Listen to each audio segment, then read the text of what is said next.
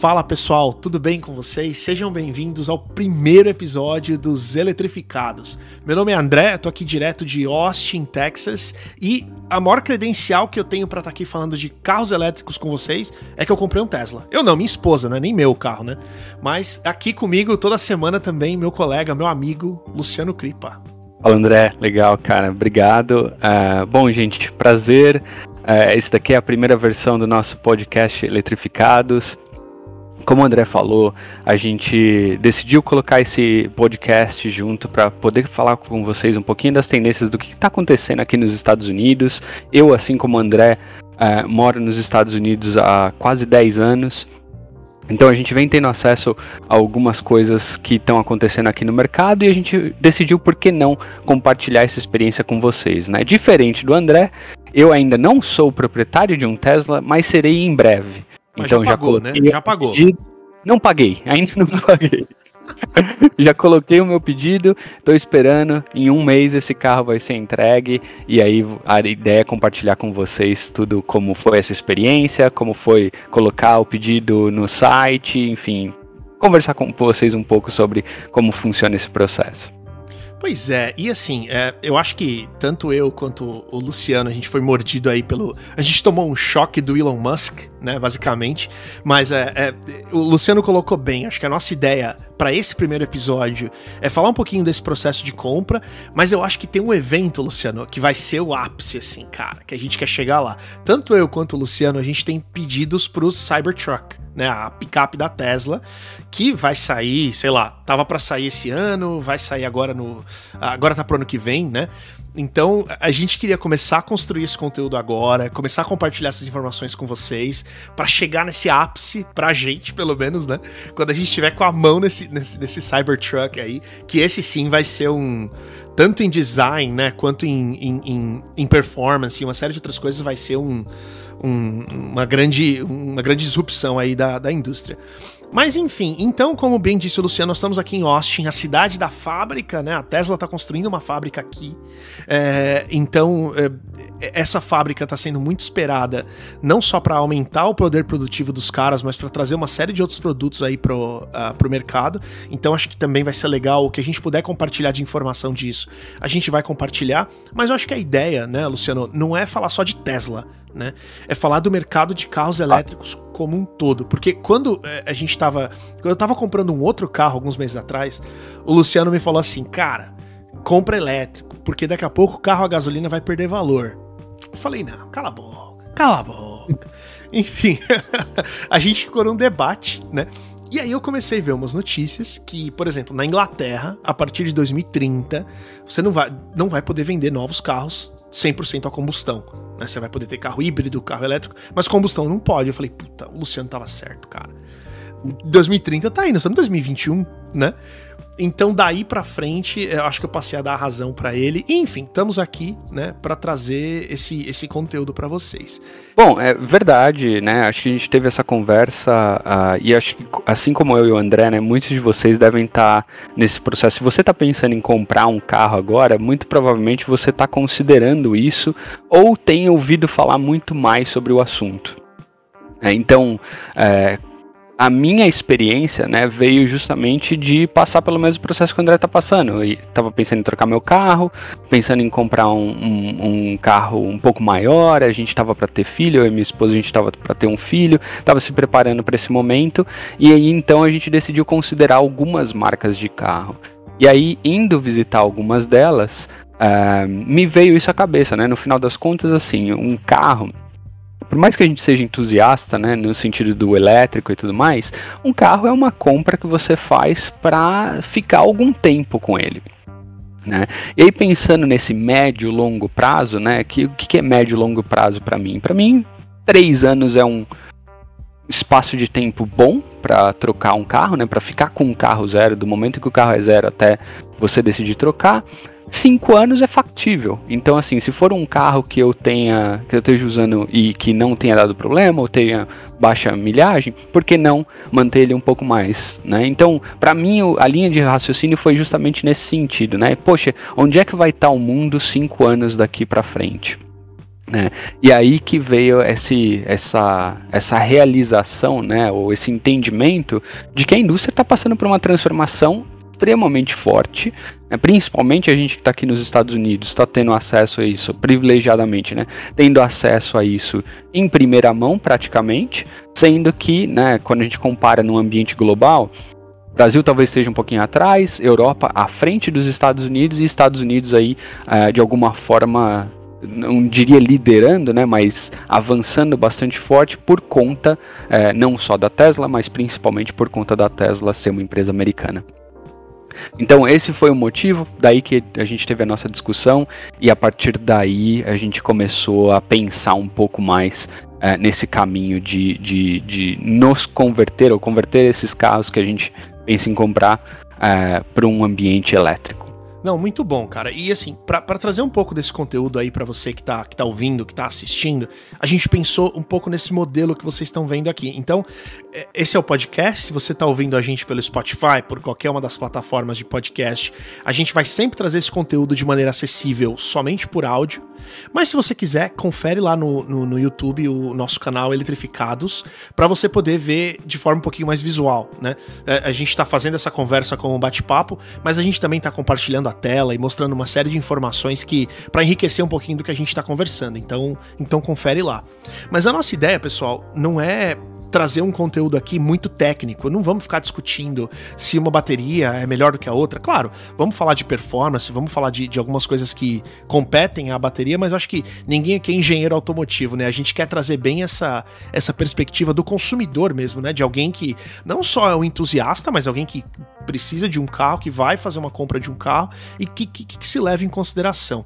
É, eu acho que no Brasil ainda, ainda tem um caminho grande a percorrer, não só do ponto de vista de custo, uh, desses carros, mas também do ponto de vista de infraestrutura para você poder carregar, para uma série de outras coisas, né? Isso aqui já está muito mais à frente, mas ainda assim você passa por algumas dificuldades, tem que fazer um, um pouquinho mais de, de programação que a gente vai trazer para vocês. E para começar, a gente queria falar um pouquinho do processo de compra. Como é que foi comprar esse Tesla, que é um pouquinho diferente dos processos tradicionais, né?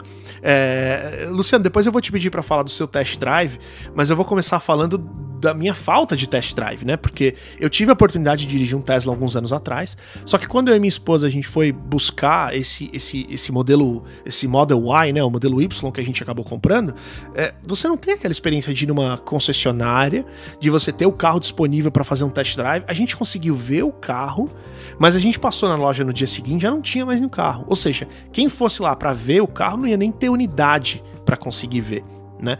Então, é, nesse ponto, a gente comprou um pouco às cegas. A gente comprou sem nunca ter dirigido um Model Y, sem ter a menor ideia de como ele, como ele é. Você conseguiu fazer test drive, né, Luciana? Fato. É, quando a gente foi ver, eu e minha esposa, quando a gente foi ver o, o, o Tesla, né, a gente também estava em dúvida em qual modelo a gente queria. Vimos o, mod, o modelo Y, vimos o modelo S são duas propostas diferentes, né? O modelo Y é um, um SUV compacto, né? Um, e o Model S, o modelo S, um sedã. É, eu me atraio mais pelo modelo sedã, minha esposa queria mais o modelo SUV, enfim. Com o plano de ter um filho, o, o modelo SUV par, uh, passou a fazer mais sentido. Então podemos fazer o, o test drive nos dois. E é muito diferente, né? Como o André estava explicando. Muito diferente essa experiência. Por quê? Porque você vai na agência.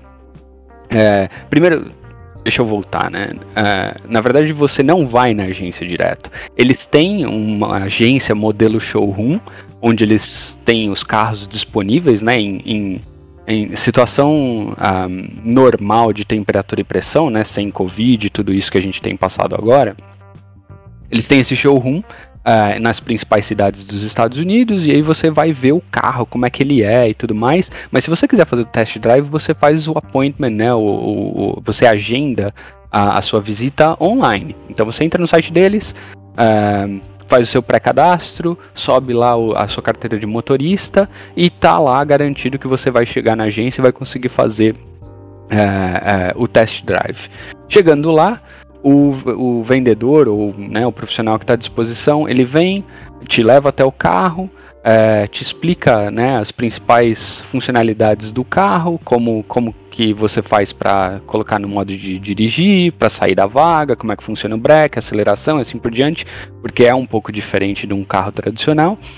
E uh, te explica as questões de como né, funciona o piloto automático do carro, que também é outra coisa que a gente vai falar mas ele te dá a chave, que é basicamente um cartão, né? Um, para quem não conhece, a Tesla não tem chaves tradicionais, né? Do tipo você enfia naquele buraquinho, gira e o carro liga. Não, é, é um cartão, tipo um cartão de crédito. Uh, e com isso você já está ali habilitado a conseguir sair, sair dirigindo, né? Então uh, essa experiência foi muito diferente do que, do que a experiência tradicional que a gente conhecia. Eu não quero me alongar mais do que já me alonguei, mas enfim, só para dar uma ideia de como funciona esse processo, uh, de que né, a Tesla hoje, nesse caso em específico falando da Tesla, ela se diferencia justamente pelo, uh, pela inovação no modelo de negócios, por uh, oferecer uma oferta, oferecer uma solução diferenciada frente às montadoras tradicionais, né? E a gente pode ver isso desde o test drive até o modelo de compra que a gente vai falar, entrega e assim por diante. Então, é, realmente é diferente. Não, pois é, cara, e eu vejo isso como com uma vantagem e uma desvantagem em alguns pontos. Porque, por exemplo, o processo de compra de carro aqui nos Estados Unidos ele é muito fácil. Né? A gente sempre brinca, você entra numa concessionária, você vai sair dali com o carro né? É, até brinco com a minha esposa. Algumas vezes que eu fui na concessionária sozinho, eu mandava uma foto sentado na mesa do vendedor, assim, ela já sabe que você sentou ali naquela mesa, você não vai sair dali sem nada, né? É muito simples. Só que é muito simples e ao mesmo tempo limitado. Por quê? Eles vão te vender o que tem no estoque. Então, eles têm ali um estoque de X modelos do modelo que você quer. Isso numa, num modelo tradicional, numa concessionária Chevrolet, Honda, Toyota, enfim. E aí você vai escolher um daqueles carros ali vai sair dali. Se você faz um pedido customizado, demora muito. É, é, algo que acho que pouquíssimas pessoas fazem, eu particularmente nunca fiz. Então você acaba buscando o estoque, tem vários sites para você fazer isso. Você busca aquele modelo do jeitinho que você quer e você vai atrás daquele modelo, às vezes até em outra cidade, né? Principalmente quando o carro é zero. É, ah. No caso da Tesla, né, a gente começou por aqui. Eu vou mudar aqui a tela. Então, é, esse aqui é o site da Tesla, onde você pode colocar, come, começar o seu pedido, né? O carro que a gente está falando aqui é o Model Y, né? Que é esse SUV que é derivado do, do Model 3, né? É, e aí o que, que acontece? É, o seu carro, eles têm acesso a um, a um estoque, né? É, mas esse estoque, ele é sempre, é, pelo menos no momento atual, onde a demanda por carros da Tesla é enorme, nunca tem nada. Você nunca tem carro em estoque. Talvez eles vão chegar num ponto onde você faça o pedido pelo, do carro, eles têm o carro em estoque, eles entregam o carro na sua casa em X dias, mas hoje isso não existe. Então, quando a gente pensa naquele modelo tradicional, é legal você falar, poxa, vou comprar um carro hoje. E você chegar no final do dia com o seu carro na mão é legal. para quem é ansioso. Eu não sou, o Luciano sabe, eu não, eu não sou uma pessoa muito ansiosa. Mas Quase nada. Quem, para quem é, né? é muito legal. Mas aqui na Tesla você acaba, pelo menos na realidade atual, sempre fazendo uma ordem, um, pedido customizado, né? Ah. Então, a gente, o que, que a gente fez? A gente entrou aqui no site. Naquela época a gente comprou com um mês de diferença. Então, assim, o carro do Luciano deve estar para chegar. Até aproveitar, Luciano, te convidar para quando você for receber seu carro, você filmar esse processo. A gente pode até contar, mas se é. puder trazer um pouquinho dessas imagens aí, é legal, porque é um processo de entrega diferente do que a gente está acostumado. Né? mas é, quando a gente comprou esse, esse, essa entrega, no nosso caso aqui, tava para de 7 a 12 semanas, uma coisa assim. O seu era mais ou menos isso, né, Luciano? É, acho que era isso também. Ele falava de 4 a 12 semanas o prazo, mas a gente já sabia que 4 era assim. É, impossível de conseguir pegar o carro em 4 semanas. Né? Mas 4 a 12 era o prazo que eu acho que ele dava no site quando a gente fez a reserva. Uhum. Pois é, então aqui você vem e você começa a customizar. Uma coisa interessante que eu acho sacanagem, para ser sincero, mas a esse ponto todo mundo já sabe.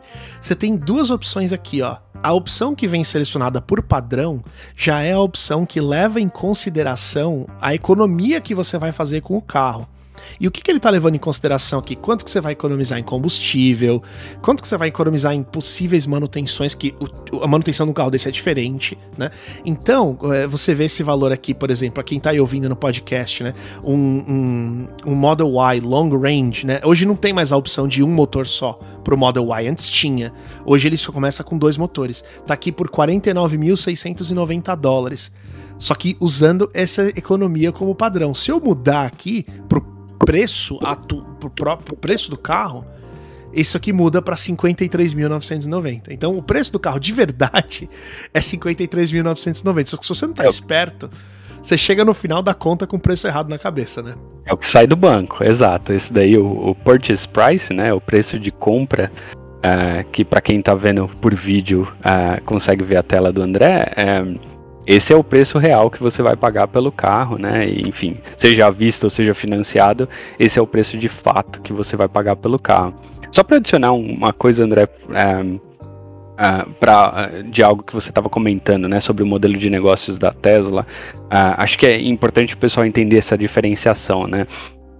Geralmente, né, no, no mercado tradicional de montadoras, o que acontece é as montadoras elas têm as suas fábricas, elas desenvolvem os carros e tem uma cadeia gigante de distribuidoras, né, de agências que fazem a compra daquele carro direto da montadora.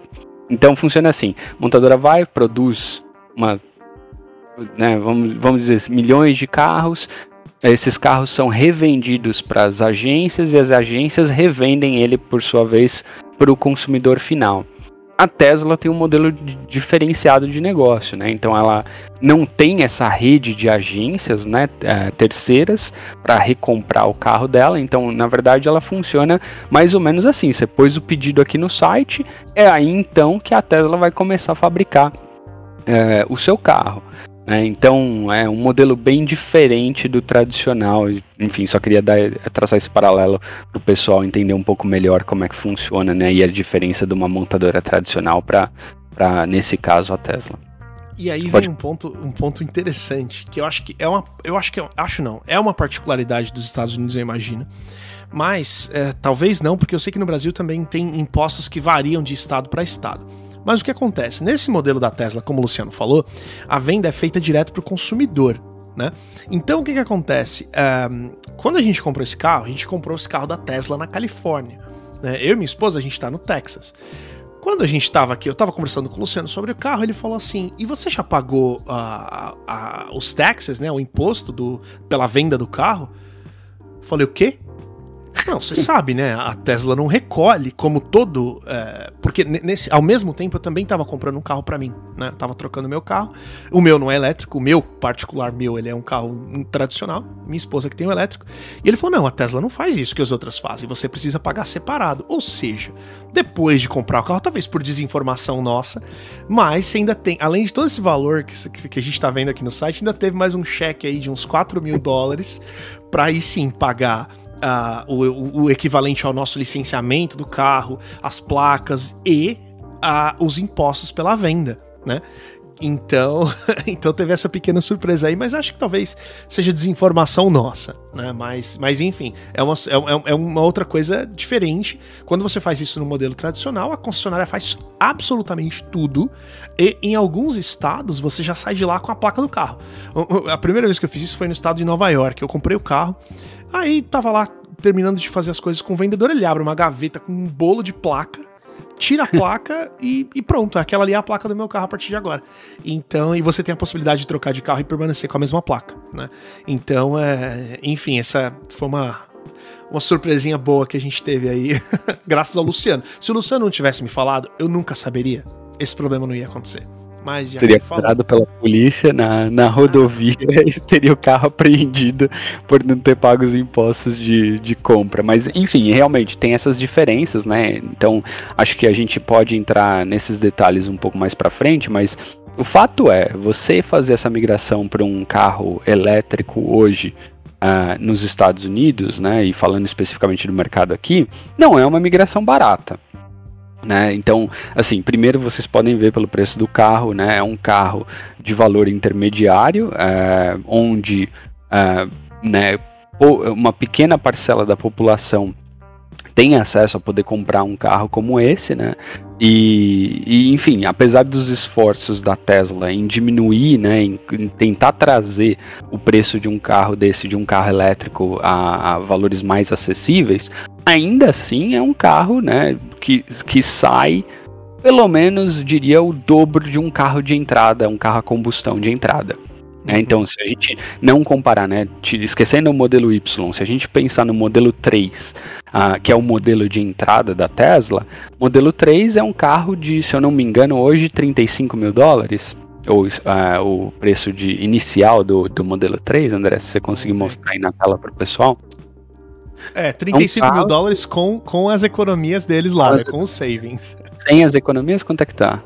Tá 39. Tá, 40. É, então, 39,990, né? Para ser mais exato. 40 mil dólares. Isso sem os impostos que o André estava comentando, né? Então, assim, basicamente, depois que você adiciona ali modificação de cor do carro, né, que tem três ou quatro opções no site da Tesla, ou modificação de, sabe, adicionar o engate no carro, ou modificar a roda, é, que são as, as geralmente ali as, a, a as modificações padrões no site da Tesla, você acaba terminando com um carro de entrada deles próximo dos 50 mil dólares. Uhum. Não, e, é. como referência, né? Quem tá vendo no YouTube tá podendo ver aqui na minha tela, mas eu abri o site da Toyota aqui dos Estados Unidos pra gente poder fazer uma comparação rápida, né? Eu abri aqui a página de SUVs, então quando a gente pensa num, num Toyota RAV4 híbrido, né? É, eles não têm carro 100% elétrico. Quer dizer, tem um Prius que é, que é elétrico, né? Mas enfim, vamos pensar na RAV4 é, como, como um carro híbrido. Ela começa em 28.800, né? Que também é um SUV. É, então, comparando a RAV4 com o modelo Y, Uhum. Realmente é um carro de preço muito mais elevado, né? A gente ah. tem aqui uma, uma Toyota Sequoia, que é um carro enorme, que cabe, sei lá, 7, 8 pessoas.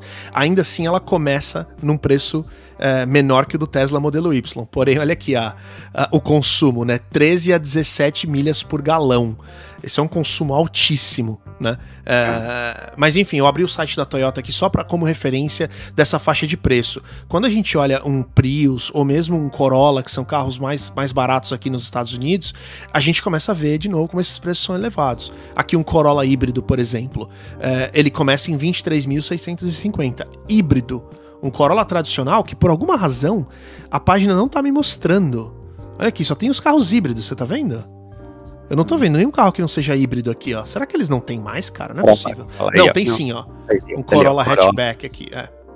E ah, tá antes tá do, do híbrido também, né? 20 mil dólares. É, pois é. Pois é, então aqui na tela tá mostrando um pouquinho mais, mas isso é para ter uma ideia. Se você pensar num carro como meio de transporte, cara, esses carros começam em valores bem elevados, né? É, mesmo para cá. E, e não, há, não vai ser diferente no Brasil. Eu acho que isso vai acontecer quando a competição aumentar e quando a tecnologia se popularizar. A gente vai falar um pouquinho de competição depois, é, trazer um pouquinho mais de detalhe aí para vocês, é, porque tem muita coisa legal acontecendo. Mas voltando aqui ao processo de compra, então você começa ali primeiro é, fugindo da pegadinha, né, colocando o preço atual. Aqui você seleciona o modelo, então o, o Model Y, por exemplo, ele tem uma versão Performance, onde você vai de 0 a 100 de 4.8 segundos para 3.5 se você precisar, né? É, é. Adianto que a experiência do, do, tradicional já é uma coisa fora de. É, fora de comparação com qualquer coisa que eu, que eu já dirigi em particular, né? Depois você começa a descer para os opcionais, né? A pintura branca é tradicional, você escolhe aqui a cor de pintura que você quer, a vermelha custa 2 mil dólares, as outras 1 um, e a branca está inclusa você seleciona as suas rodas, uh, você seleciona se você quer ter o pacote para poder fazer uh, o guincho, né, o tow hitch, que eles chamam em inglês, eu não sei qual é o nome certo em português, mas é uh, engate, exato, engate. Uh, puta, o pessoal vai, vai me zoar aí nos comentários, né? Ah, esqueceu como é que fala, né? Tá virando gringo, tá virando gringo. vou falar, vou falar com sotaque agora. Você compra um engate. Não, tô brincando. Mas enfim, é, então tem essa opção, você tem a opção dos bancos brancos ou pretos. Uma coisa interessante é que a Tesla, eles não têm. É, o banco não é de couro, couro tradicional, animal. É um couro vegano, né? Que eu não sei como ele é feito, mas, cara, não sei você, Luciano, mas eu achei fantástico. É, é, é uma maciez, assim, que eu nunca senti em nada, cara. É, de fato, assim, acho que. É, aí falando, né, um pouquinho das diferenças do carro que o André é, tem para o carro que eu encomendei, né? Por exemplo, ele foi com couro branco, eu fui com couro preto. Né? Ah, algumas razões, né, para essa diferença, mas eu já andei no carro com couro branco, já andei com carro no couro preto, já tive carro com couro claro uh, e já tive carro com couro escuro, né? No final das contas, assim, essa, é, esse material que a Tesla usa é um material assim extremamente durável e mais do que isso, né, eles têm alguns produtos que eles recomendam para limpeza do couro, que o que acontece, né, no couro tradicional, couro de vaca, né, tradicional, é, você tem um couro claro, por exemplo, aquele creme, né, bastante bem claro que algumas uh, montadoras têm. Esse couro, quando você senta com uma calça jeans, ao longo do tempo vai manchando de azul, né? Então até eu lembro que quando eu comprei esse carro, um carro que eu tinha com couro claro, o próprio vendedor falou para mim, olha, quando você, né, tiver ali na salinha resolvendo os detalhes finais do seu do seu pacote é, do carro, não deixe de comprar o seguro do banco, porque o banco vai manchar. Né? E uma vez manchado, assim, são poucos os produtos que você consegue usar para realmente limpar ele de vez. No caso da Tesla, não quero me alongar de novo, mas no caso, no caso da Tesla, é, já ouvi várias reviews do pessoal né, de, é, que tem couro branco mostrando como é que limpa, que sai tudo, que fica zerado. Então, realmente, acho que é um diferencial da Tesla, né? Geralmente o pessoal fica um pouco assim de não ser couro verdadeiro, mas Uh, ou de ser esse couro vegano, né? Não sei se a gente pode falar que é couro verdadeiro, mas não sendo couro de vaca. Mas é, mas é realmente assim, é um material extremamente luxuoso, premium, uh, que, que é, a sensação quando você senta e quando você toca nele é fantástica. Pois é, eu achei ele bastante. Eu, eu não sei se a palavra é espuma, mas eu achei a espuma muito macia. O banco, ele tem ah. uma sensação diferente de sentar, né? Eu confesso que o formato do banco não é o meu preferido. Né? O meu carro, que é uma, é uma SUV da Volkswagen, por sinal, a gente tem o mesmo carro, né? Eu e o Luciano. São dois diferentes, tá, gente? Mas é o mesmo modelo. É, é um ele, ele, ele, ele é um carro, ele tem um banco maior, ele é uma SUV maior, né? É, e eu confesso que eu gosto mais do banco dele, apesar do banco do Tesla ser muito mais macio e ter um. É, a sensação de você passar a mão naquele couro é algo que, que eu, eu particularmente nunca senti. Então achei realmente fantástico. É, é... Vale lembrar que a Tesla ela tem essa pegada esportiva, né? Então independente do carro que você escolha, se é o Model 3 ou o Model Y ou né, o Model S e assim por diante, independente desse, do carro que for, se eu não me engano, até os bancos são iguais. Porque eles têm uma pegada esportiva, então o design do banco, né, toda a costura e assim por diante vai ser... O formato, é, né, aquele formato lateral de te segurar no banco. Exatamente. Assim, para quem traçar um paralelo, né? Óbvio, né? Quem, quem aí é entendedor de banco, os PHDs de banco que estão assistindo o, o, o, nosso YouTube vão me crucificar, mas é, se você parar para pensar, né? Lá atrás, quando se falava de banco esportivo, falava de banco recaro. Oh, né? Não, acho que ainda hoje fala, hein? Ainda hoje, né? Hoje cadeirinha conheço... de criança recaro, cara. É verdade, mas é, exato. Mas lá atrás, para mim era referência, né? Antes mesmo de eu ter o meu primeiro carro, eu sempre ouvia falar, não, porque aquele ali, o carro daquele cara, o carro daquela pessoa tem um banco recaro.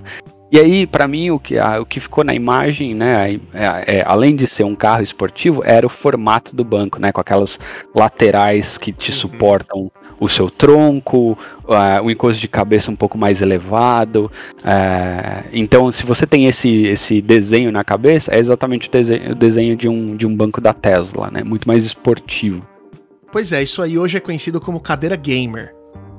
Ou então... cadeira gamer, exato. Se quem tá ouvindo a gente é mais jovem, pensa na cadeira do seu youtuber favorito, é aquele formato lá. É Mas, Luciano, eu vou aproveitar essa deixa aí que você colocou. Você falou aí, né, que o Banco Recara era a sua referência, você falou do seu primeiro carro. Compartilha é. com a gente, já que você tinha essa pegada esportiva, você tava ali tão ligado no carro esportivo, no Banco Recaro, qual foi seu primeiro carro, cara? Conta pra gente. Cara, foi um Subaru WRX. Não, tô brincando. tô brincando. Uh, queria eu, né? Mas meu primeiro carro foi um Peugeot 206 1.6. Ah, pera, não foi o Clio, não foi o Clio. Eu achei que tinha sido o Clio. Não, eu tenho uma história, né? Acho que o pessoal possa até contar. Uh, Porque eu depois, queria zoar do Clio, e aloprar. Falar, não, o cara era todo esportivo, é. comprou um Clio que não tinha nem protetor. O Clio foi seu é. primeiro carro zero. Não, o Clio. Foi, foi. Foi meu primeiro carro zero, mas o Clio tinha um motivo específico para eu ter comprado ele, né?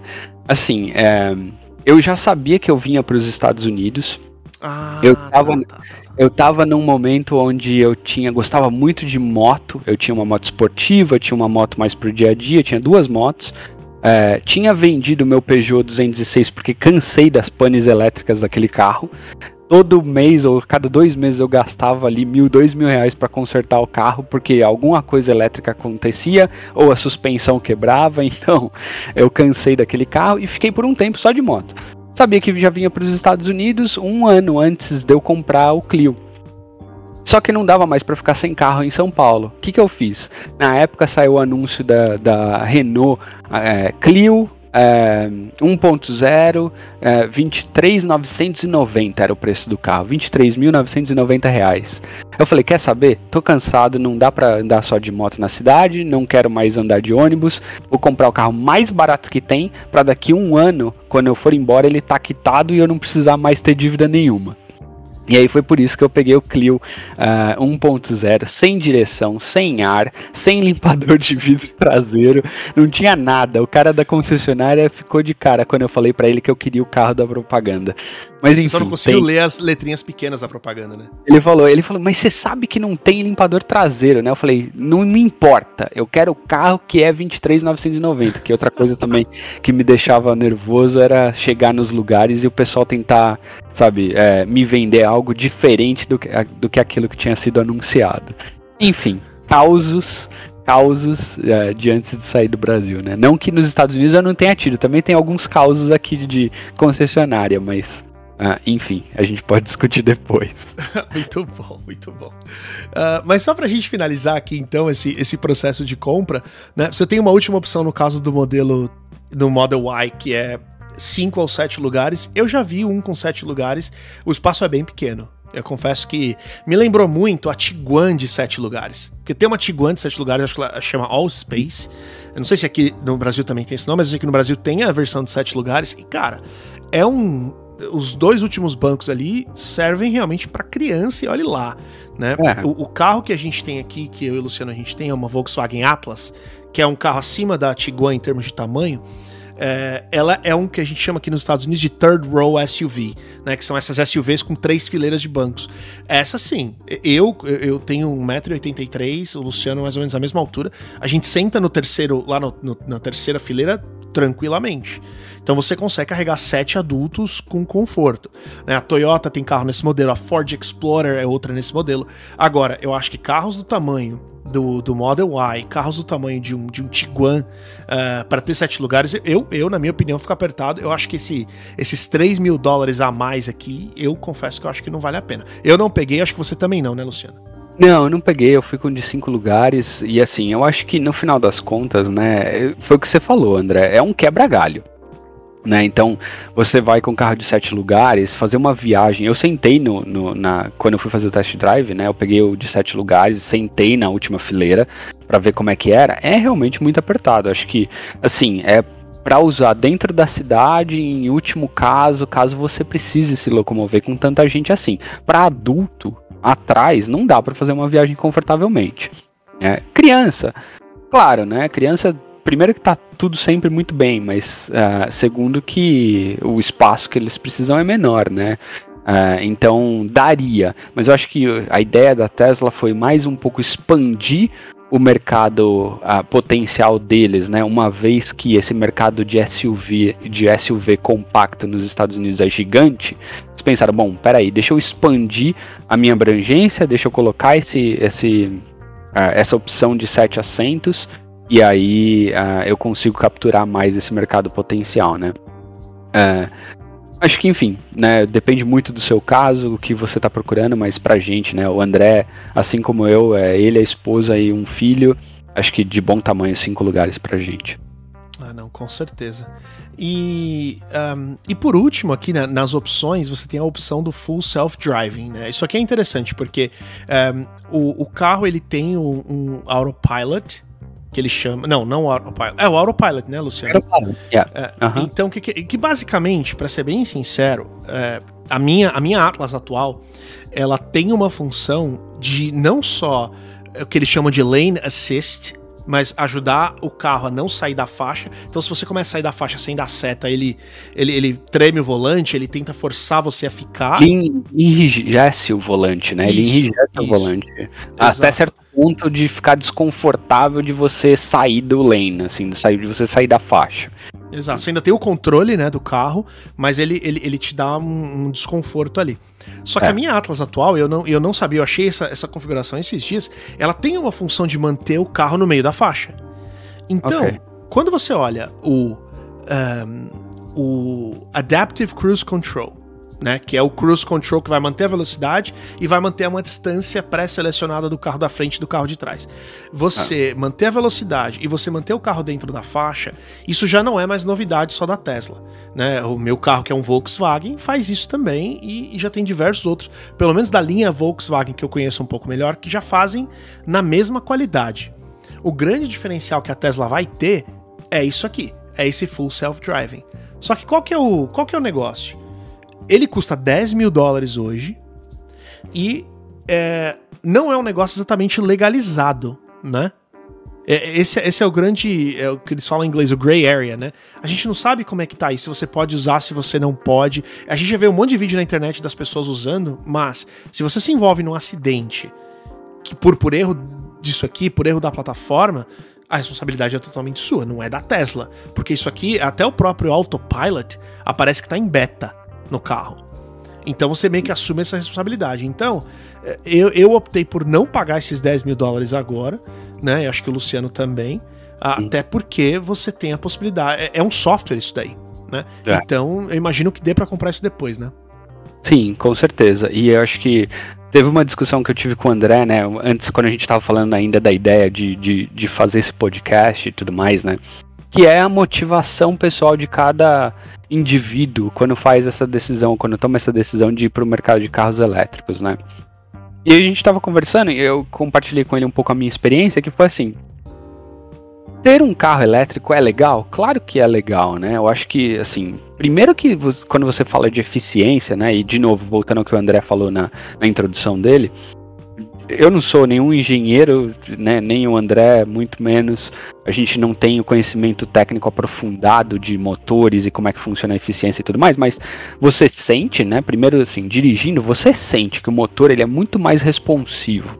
Né, ele, ele te dá esse feedback imediato. Você pisou no acelerador, ele vai. Para mim, o que me atrai na Tesla mais e o que me fez, né, buscar um Tesla mais do que qualquer outra opção disponível no mercado é, também elétrica é o fato dessa promessa deles de serem é, é, uma, a, o pioneiro, né, a pioneira, a empresa pioneira em capacidade de, do carro se autodirigir.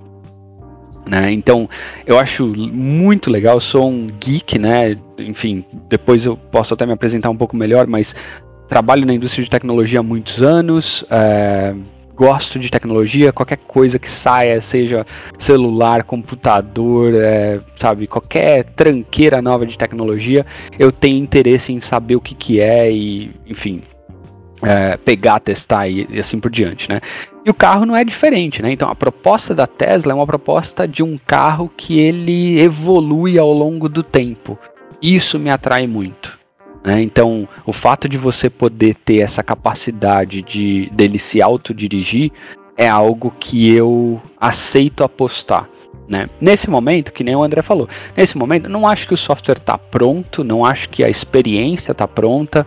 É, já vi diversas reviews, já usei é, o modo quando fiz o test drive também em casos de amigos. Não acho que é uma experiência 100%. É legal? Sensacional. Assim, é a melhor experiência de direção automática que eu já tive em qualquer carro.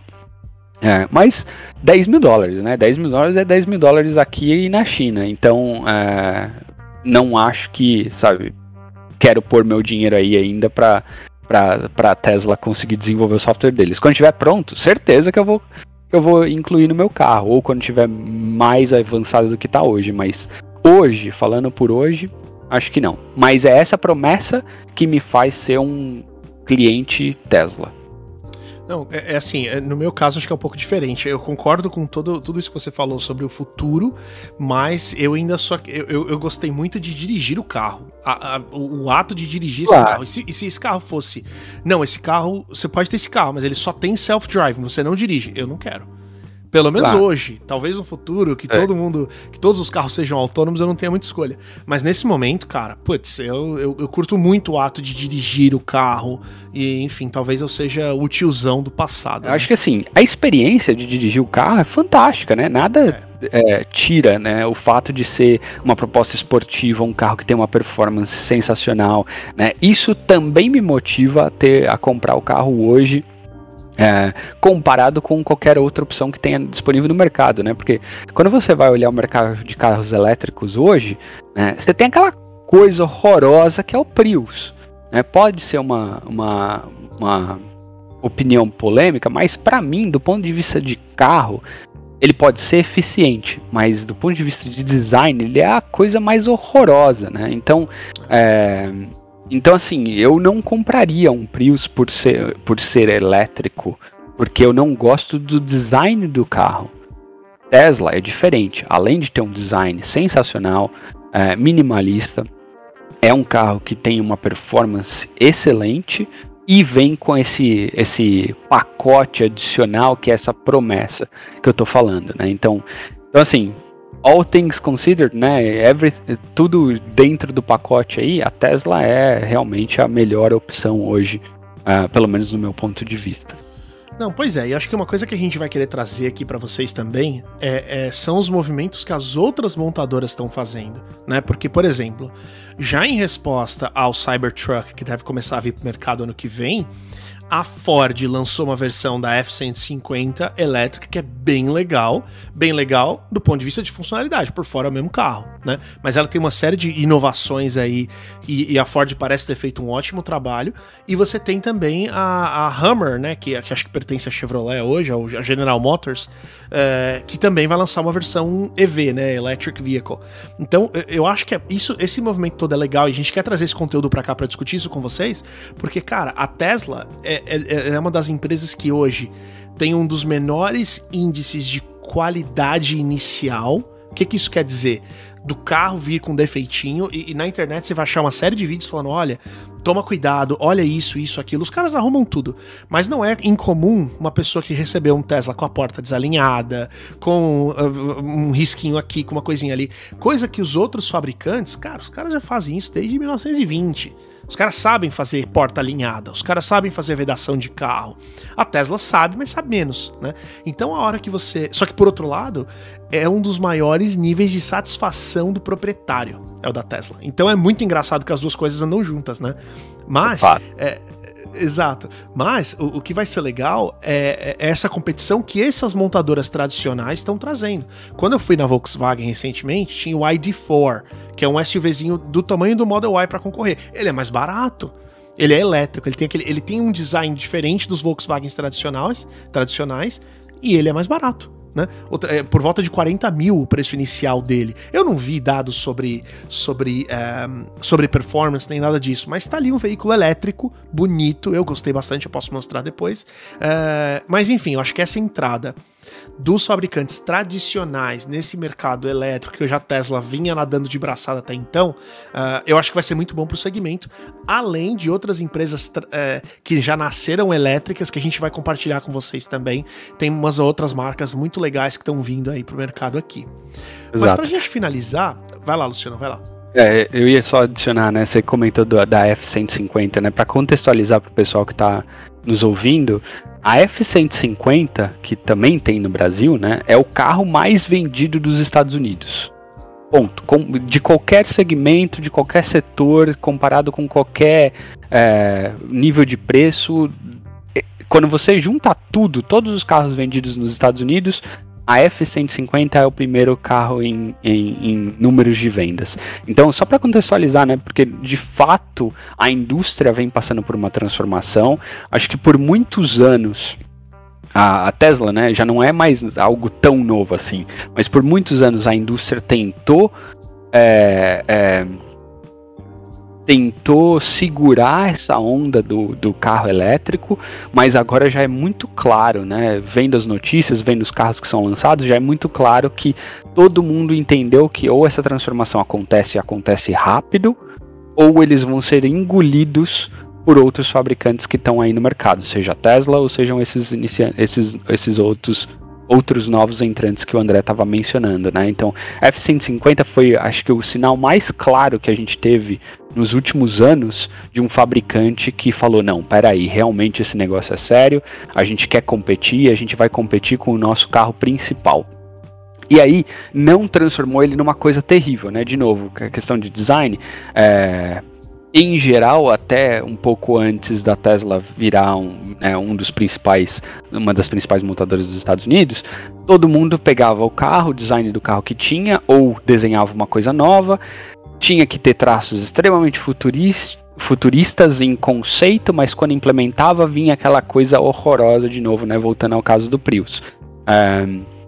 Nesse momento a indústria já está aceitando melhor o fato de que o usuário ele não quer, sabe, um carro extremamente diferente, ou não necessariamente ele quer um carro extremamente diferente. Tem mercado para esse público, mas a maioria das pessoas querem um carro normal, mas que seja elétrico. Uhum. E aí uh, entra a F-150, né? É, e é um carro muito é, emblemático, né? A F-150, como esse mercado de caminhonete dos Estados Unidos, o carro mais vendido ser uma caminhonete de grande porte. Porque, gente, uma F-150 é grande. Ela é, é, maior que uma Ranger, ela é maior que uma. Ela, ela, ela no Brasil, é, muita gente já conhece a F-150, mas lá atrás ela era a F-1000. No tempo hum. que a F1000 foi lançada no Brasil, ela era o mesmo modelo da F150, depois a Ford passou, parou de oficialmente levar a F150 para o Brasil como F1000, mas hoje você tem várias aí por importação direta. E o carro é um monstro, o carro é enorme, né? E, e ah. enfim, a gente pode falar desses outros entrantes aí no futuro. Só um dado aqui para complementar, né? É, se você parar para pensar no mercado brasileiro, né? Hoje estou olhando uh, os dados de emplacamento aqui. Chevrolet Onix é o carro mais vendido, seguido do HB20 da Hyundai depois o Onix Plus. É a mesma coisa que se você pegasse esses carros que são os mais vendidos e transformassem eles em elétricos, uma proposta diferenciada, né? Uh, e fornecesse no mercado brasileiro. Isso vai acontecer. Né? Então, não é que isso não vai acontecer no Brasil, isso vai acontecer no Brasil também. A questão é o timing, né? Quando, quando que isso vai acontecer e a partir de que momento isso vai virar é, um mercado principal do Brasil.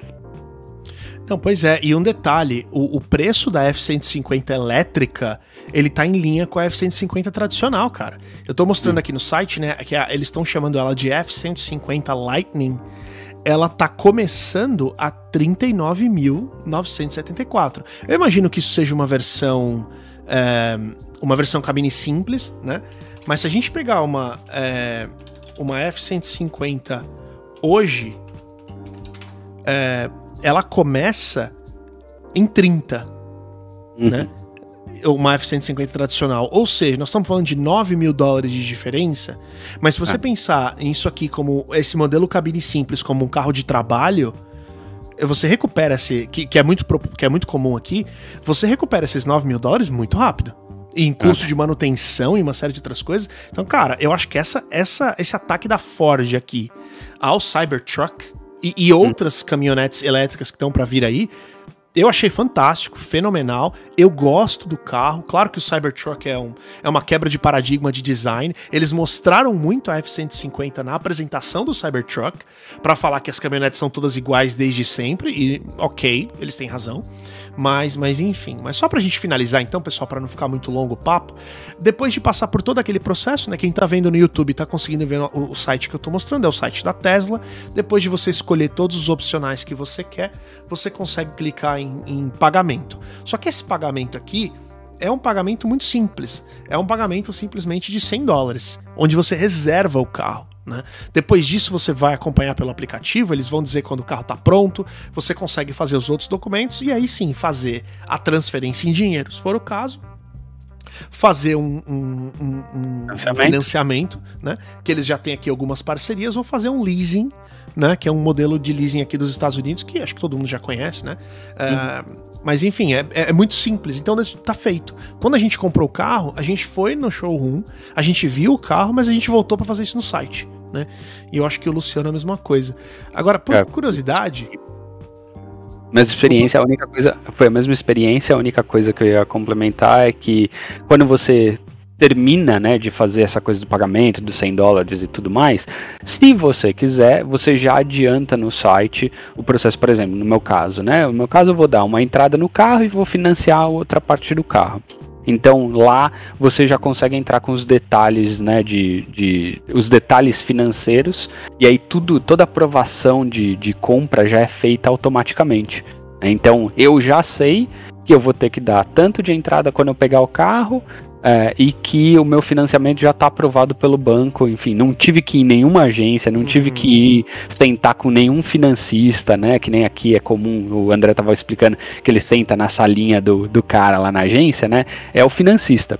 Esse é o cara que vai tentar te vender um monte de coisa extra de serviço e é o cara que vai rodar os seus números para saber quanto você vai pagar no final das contas, qual que é os juros que vai ser que ele conseguiu para você e assim por diante, né? Uh, na Tesla não, eu fiz tudo online, tá tudo lá no site, no mesmo dia já aprova e aí uh, o dia que o carro estiver pronto eu tenho que fazer a transferência do depósito, né? Do, do, do, do, do depósito inicial e assinar os papéis online é, da, de todo o processo de, de, de, compra final do carro. Mas só ah. por curiosidade aqui, eu pesquisei o que tem em estoque, né? E, cara, Model S não tem nada a 200 milhas do meu endereço. 200 milhas é, é longe pra caramba. Model é. 3 também não tem. Model X, que é o SUV maior.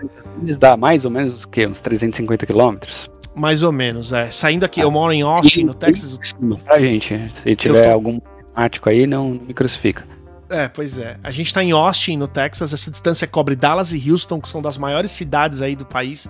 E não tem, não tem o carro. Usado você vai ter algumas opções, né? Mas, mesmo assim, ó, usado Model Y, nada. Se você for em, em sites de venda independente, você até tem, né? Alguns, muito pouco.